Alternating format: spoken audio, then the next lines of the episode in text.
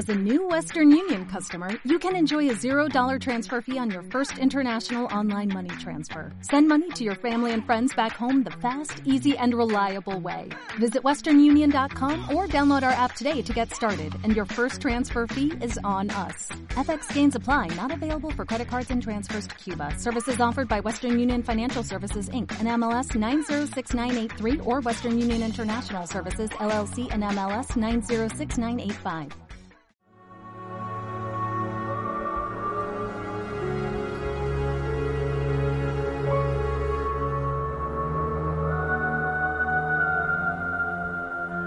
Charles Lindbergh fue el primer piloto del mundo que pudo cruzar el Océano Atlántico sin escalas entre Nueva York y París. Ocurrió en 1927. Actualmente, y aquí tengo algunas de estas fotografías que vosotros podéis encontrar con mucha facilidad, hay imágenes, por ejemplo, de su llegada a París, con ese monoplano, el Spirit of St. Louis, en el que cruzó, en el que llevó a cabo esta gran hazaña, rodeada por miles y miles de personas que se agolpan esperando a Charles para que salga de este avión, de esta avioneta, y estrecharle la mano o conseguir llevarse un autógrafo. Charles había ganado 25.000 dólares que le eran ofrecidos por un filántropo francés, eh, entregados a quien fuera capaz de llevar a cabo esta hazaña. Charles fue el primero en lograrlo. Él pensaba ese momento que estaba viviendo evidentemente iba a llevarle a la fama, y lo que no imaginaba en ese momento, en 1927, es que solo cinco años después saltaría la fama de verdad.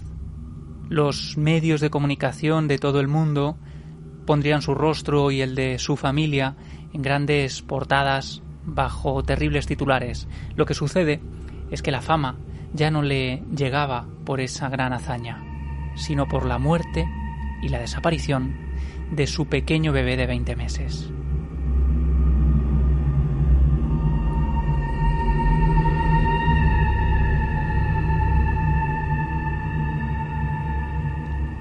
Eran las siete y media de la tarde cuando Betty Grow, la niñera de la familia, acuesta a la pequeña en su cuna en un apartamento, en una casa acomodada al este de Amwell, en Nueva Jersey. Dos horas más tarde, mientras Charles está leyendo en la biblioteca, escucha un gran estruendo, como una especie de golpazo. Deja su libro a un lado, se queda pensativo intentando detectar, afinando el oído de dónde viene ese ruido, y no vuelve a escuchar nada más. Así que decide no darle importancia y piensa que ha sido una enorme caja de naranjas que ha debido caer en la cocina.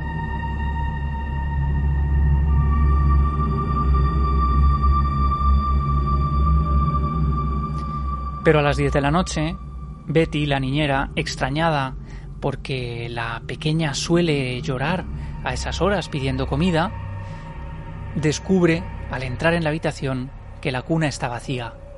Allí no hay nadie. Y pregunta, impactada, a Charles y a su esposa si ellos han cogido a la niña. Ellos se quedan absolutamente alarmados. Creían que la pequeña estaba durmiendo en la cama, en la cuna, como hacía unas horas.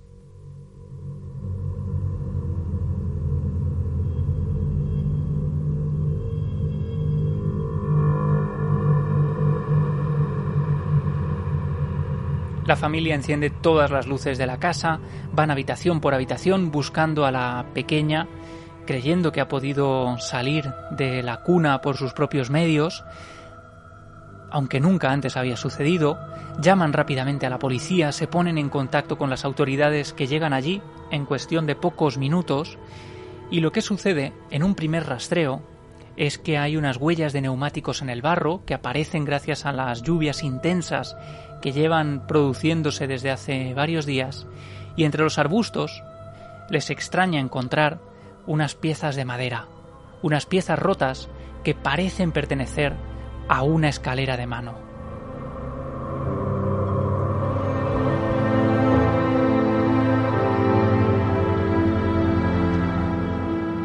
La desaparición de la pequeña se convierte en uno de los eh, de las grandes noticias de aquellos días empieza a aparecer en los eh, principales medios de comunicación e incluso autoridades como eh, J. Edgar Hoover, padre del FBI, o el propio em, mafioso Al Capone desde la cárcel que llega a ofrecer su ayuda y poner en manos de los suyos la búsqueda de la pequeña de 20 meses, es algo que va impresionando a todo el mundo. Hay incluso, según van pasando los días, olas de pánico en diferentes zonas, en diferentes barrios residenciales de Nueva York, padres que llegan a montar guardias en los dormitorios de sus hijos en busca o protegiéndoles de ese siniestro personaje que como un fantasma ha abierto la ventana de una familia de bien y les ha raptado a su mayor tesoro.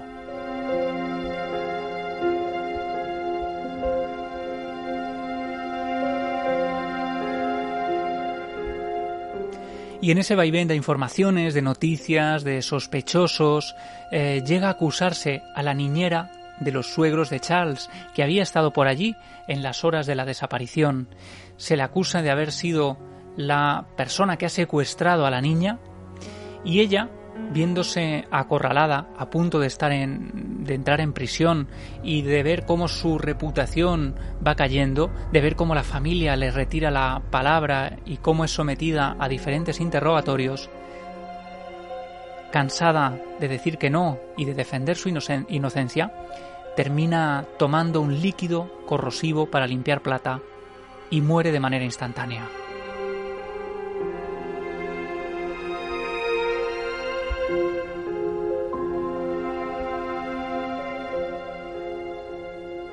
Dos meses después, por desgracia, aparece el cadáver del bebé.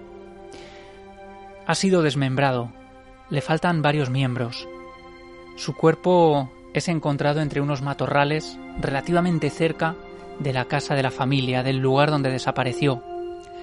No se lleva a cabo autopsia porque está en un avanzado estado de descomposición. Pero el agujero que tiene en la cabeza y que se hunde en el cráneo hace evidenciar que ha muerto de un enorme golpe en la cabeza.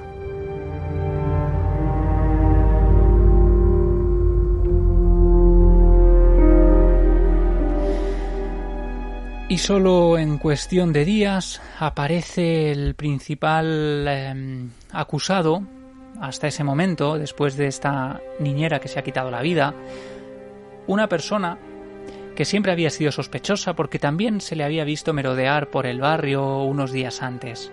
Se trata de Bruno Richard Hotman, tras conseguir una orden em, de, búsqueda en la casa, en la vivienda de este hombre, allí encuentran un croquis de la casa de los Linderberg junto a los restos de una escalera, una escalera de mano, la misma cuyos otros fragmentos, cuyos otros peldaños habían aparecido en unos arbustos cerca de la ventana de la habitación del bebé.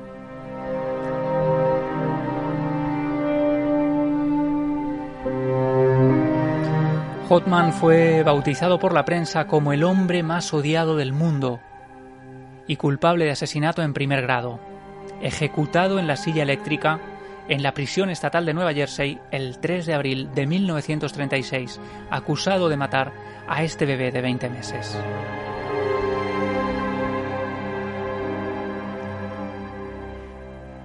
Cientos de niños, miles, vivieron una ola de pánico, vieron cómo las noticias informaban constantemente de la desaparición de este niño, vieron el terrible desenlace y vieron sobre todo, y quizá lo que más les impresionó, el miedo en sus padres, ese temor cuando caía la noche y atrancaban las puertas y las ventanas y hacían guardias y saltaban al primer sonido que escuchaban procedente de la habitación. Cualquier cosa les hacía eh, dar un brinco y plantarse en la habitación de sus hijos. Evidentemente todo eso marcó a muchos pequeños, y uno de ellos fue el que hoy nos ocupa este programa especial de no ficción, Maurice Sendak. Esta historia, esta historia terrible del niño desaparecido y del niño y del cadáver mutilado, em, terminaría formando parte, y esto es muy difícil de creer, de un cuento infantil. Pero ¿cómo convertir esta historia tan trágica, tan terrible y tan dramática en un guion, en un cuento para los más pequeños.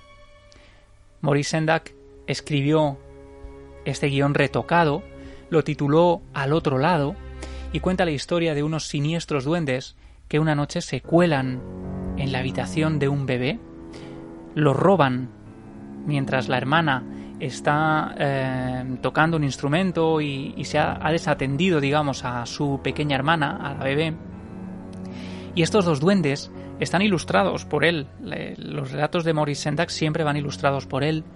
Y vemos en el cuento que tengo aquí delante cómo dos encapuchados, con el rostro completamente oscuro, ennegrecido, sin facciones, se cuelan por la ventana de la habitación y roban al bebé.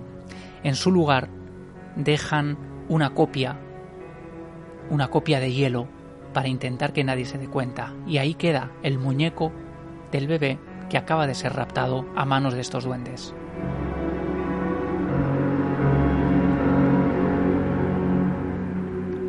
Concretamente, las ilustraciones de este relato están inspiradas en los pintores románticos germanos como Philipp Otto Runch, a los que Maurice conoció durante su viaje por Alemania para ilustrar cuentos de los hermanos Grimm. Unos cuentos, por cierto, que nada tienen que envidiar esta historia trágica. Y seguramente esa historia del pequeño raptado por unos duendes a quienes después la hermana tiene que combatir para recuperar al pequeño os suena de algo.